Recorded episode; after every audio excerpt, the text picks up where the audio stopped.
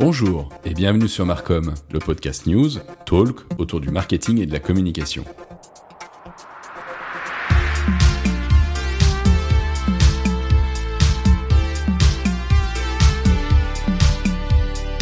Chaque semaine, au sein de cette émission, vous aurez une revue de presse avec les principales actualités de la semaine. Et tous les mois, je vous proposerai également un débat avec un ou une spécialiste, soit du marketing, soit de la communication, afin de débattre avec elle ou lui sur les grands enjeux que rencontre aujourd'hui notre secteur. Allez, c'est parti, on lance le podcast.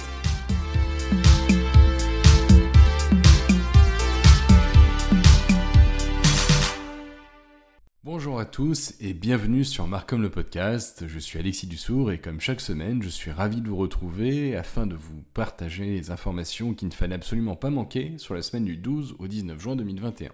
Avant de commencer, je vous invite à vous abonner à ce podcast et à le partager autour de vous. Cela aide concrètement le développement de projets d'édition spéciale pour vous aider à mieux appréhender les enjeux du secteur. Cette semaine, j'ai choisi d'aborder avec vous un pas de plus vers la régulation des GAFAM aux USA, un outil des sites web qui n'a pas évolué depuis 1999, Google qui est le chef d'orchestre du SEO, cela va commencer à coûter très cher pour pousser des pubs sur TikTok, ou enfin, après la pluie, le beau temps semble vouloir apparaître pour les budgets de pub. Depuis plusieurs semaines, je vous fais part de l'actualité autour des recours judiciaires, des pouvoirs politiques et des éditeurs vis-à-vis des GAFAM. Si jusqu'à maintenant rien de vraiment concret ne semblait vouloir faire trembler les GAFAM, l'article du 14 juin dernier du siècle digital semble démontrer une nette accélération du processus de régulation du marché des data. Ainsi, selon Engadget, qui est la source de l'article, cela fait quelques jours que les législateurs de la Chambre des représentants aux États-Unis ont proposé cinq grands projets de loi pour démanteler les entreprises comme Apple, Facebook ou encore Amazon suite aux différentes enquêtes antitrust menées depuis plusieurs mois. En effet, les législateurs américains pensent qu'il est dangereux de donner trop de pouvoir aux géants technologiques sur nos données personnelles. Les cinq nouvelles propositions de loi visent à augmenter la concurrence réelle sur le marché et à mettre fin au pouvoir de plus en plus concentré des géants de la Silicon Valley. Selon une élue démocrate, il s'agit ici de freiner les comportements anticoncurrentiels, d'empêcher les pratiques monopolistiques et de rétablir l'équité de la concurrence tout en égalisant enfin les règles du jeu et en permettant l'innovation de prospérer. Pour cela, les législateurs comptent cibler les structures de plus de 600 milliards de dollars qui écrasent de manière organique le marché et rend très difficile le contrôle et le suivi de ces entreprises. L'administration Biden semble ici avoir la majorité au niveau de ses représentants, mais contrairement à l'ancienne administration Trump, les républicains seraient également favorables à ce démantèlement massif. Toutefois, comme toujours, à la vue de la taille que représente cet immense chantier, la mise en vigueur et l'application de ces lois devraient prendre plusieurs années. Toutefois, la pression politique et commerciale que subissent les GAFA avec la multiplication d'actions d'ouverture, que l'on peut voir par exemple avec Google et son ouverture sur les autres plateformes d'achat et de vente d'espace en ligne la semaine dernière. Pour autant, les projets de loi devraient aller bien plus loin que les actions mises en place suite à la pression des éditeurs à travers le monde. Après plus de 20 ans d'hégémonie, le marché de la data semble voir se profiler une révolution profonde de ces mécanismes qui risquent de modifier de manière importante le traitement et la commercialisation de la data. Sans transition, parlons maintenant d'un outil dont beaucoup de sites disposent, à savoir le moteur de recherche. Cet élément central du site internet est lui aussi aujourd'hui face à un nouveau challenge. Ainsi, dans son article du 15 juin dernier, e-marketing parle d'une étude menée par Yext, société spécialisée dans la gestion des marques en ligne. Saviez-vous que les solutions de recherche n'ont pas évolué depuis 1999 Mais en l'espace de 20 ans, les usages des Français, par exemple, en manière de recherche sur les sites de marques ont profondément muté. Aujourd'hui, dans le parcours client online, la recherche sur le site s'impose comme une étape incontournable. Selon l'étude, 50% des Français y ont recours plusieurs fois par semaine et 20% affirment même y voir un recours plusieurs fois par jour. Son rôle est crucial car pour 87% d'entre eux, de ceux qui utilisent cette fonctionnalité, c'est littéralement primordial pour fournir une information à jour précise. Selon Yext, 19% de ceux qui utilisent la recherche online déclarent obtenir rarement des informations fiables à leur première question. Chaque semaine, ce sont 25% des Français qui utilisent ce genre de solution qui estiment et qui s'estiment frustrés par cette mauvaise expérience. L'étude présente trois importantes lacunes, à savoir des résultats qui ne correspondent pas aux attentes pour 33% d'entre eux, une incompréhension de la question et des réponses obsolètes pour 29% des, sondés.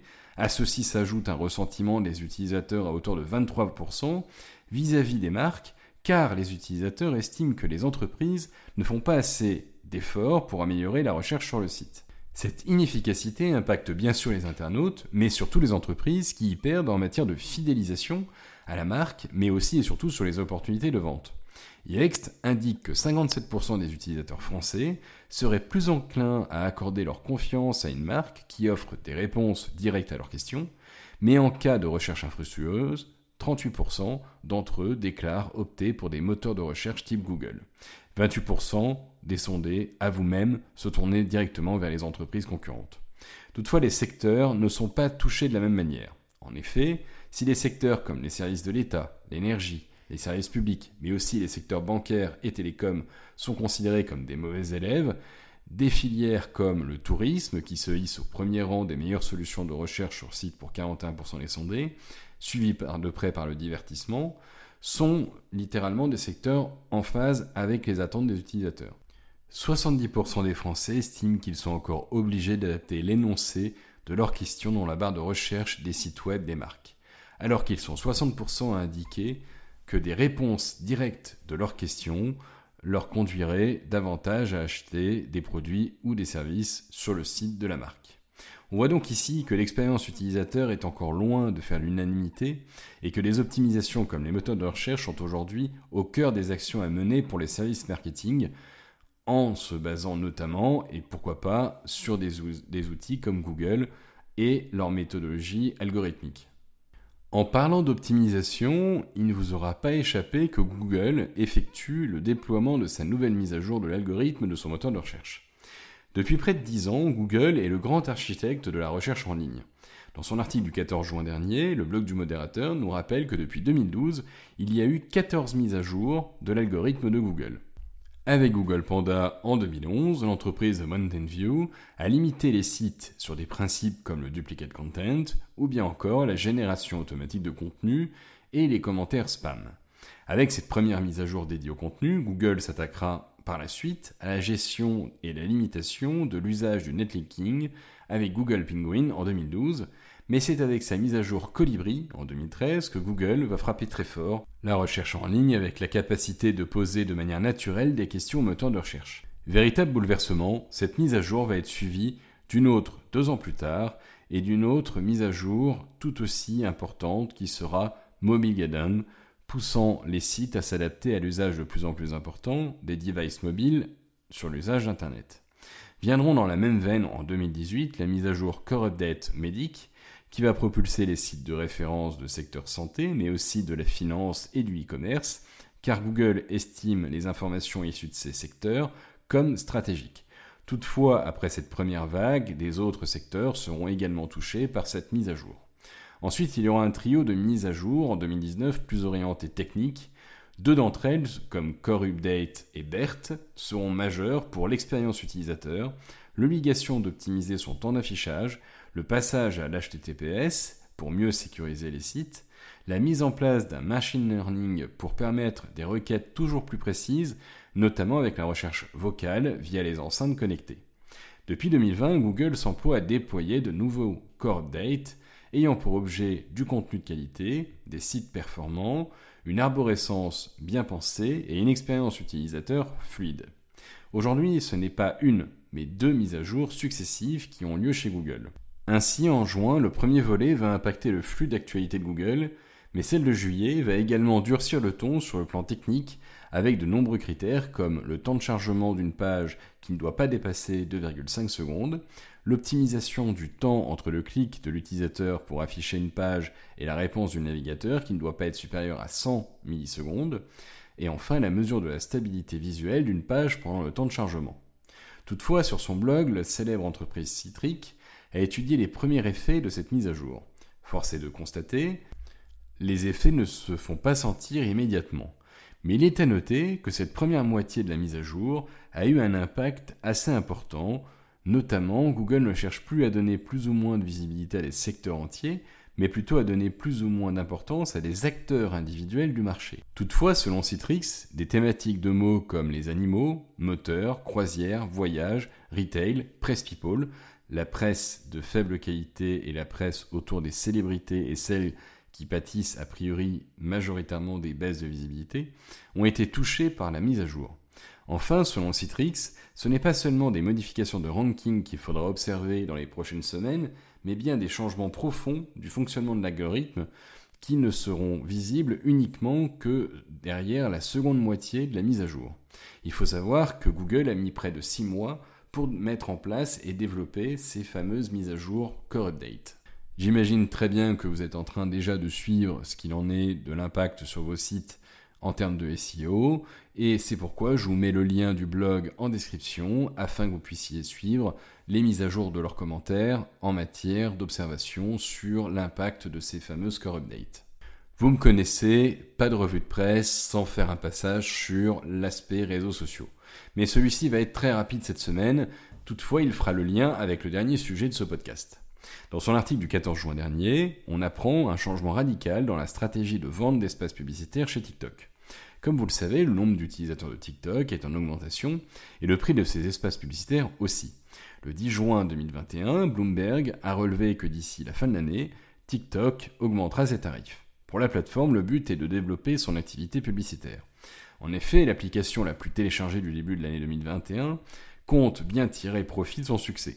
Pour cela, elle a revu les prix de certains de ses espaces publicitaires, notamment du format TopView. Pour rappel, ces publicités de 60 secondes maximum se lancent dès l'ouverture de l'application en plein écran et s'intègrent directement dans le fil des utilisateurs. Au troisième trimestre, les annonceurs devront débourser 1,4 million de dollars pour voir leur contenu apparaître dans l'espace publicitaire si prisé de TikTok. Ce chiffre passera à 1,8 million de dollars au, dernier trimestre de 2021 et à 2 millions de dollars les jours fériés. Une augmentation constante qui s'explique par un nombre d'utilisateurs en hausse de l'application. Si les prix peuvent paraître exorbitants, il est important de rappeler que les publicités TopView sont les plus visualisées de l'application. En effet, d'après Bloomberg, même si celles intégrées coûtent moitié moins cher, elles ont aussi beaucoup moins d'impact, c'est-à-dire beaucoup moins de vues que euh, le TopView. En parallèle, YouTube, mais également Pinterest, se lancent également dans la vente d'espaces e-commerce, preuve qu'il s'agit d'un secteur porteur. TikTok voit une nouvelle opportunité s'offrir à lui. Pour cela, le réseau social tente, bien sûr depuis plusieurs mois, de développer la publicité sur son application. Récemment, il a lancé plusieurs nouveaux formats publicitaires, principalement destinés à la vente de produits. Il reste à voir s'ils attireront de nouveaux annonceurs malgré les tarifs en hausse. Tous ces efforts laissent entendre une volonté de la part de TikTok de se démarquer des autres plateformes, particulièrement avant son entrée en bourse de sa maison mère, ByteDance. Malgré tout, il reste encore à l'application du chemin à parcourir pour générer autant de revenus publicitaires que LinkedIn ou Facebook. Ce qui nous amène à la dernière news de ce podcast, et avant de l'entamer, je vois que beaucoup d'entre vous utilisent Apple Podcast pour écouter cette émission. N'hésitez pas à mettre une note au podcast car c'est un excellent moyen de montrer votre intérêt pour celui-ci et cela aide véritablement son référencement. Dans son article du 17 juin, e-marketing nous apprend que le marché publicitaire pourrait, contrairement aux premières estimations du premier trimestre éditées par le BIM, être plus favorable que prévu. En effet, contrairement aux attentes initiales, les dépenses publicitaires mondiales devraient augmenter de plus de 10% en 2021 selon les prévisions des agences médias, Densu, AGIS, GroupM, Mania ou encore Zenith. Pour eMarketer, la hausse pourrait même être de 15%, à savoir un record. Le redémarrage de l'activité publicitaire semble plus important qu'attendu, selon le consortium d'agences que j'ai présenté plus haut, et qui livrent leurs prévisions pour l'année, les dépenses publicitaires mondiales devraient ainsi augmenter de 10,6% sur les 12 prochains mois, c'est 3,3 points de plus que les prévisions éditées par les agences en janvier 2021, 2020 pardon, selon l'Institut e-marketer.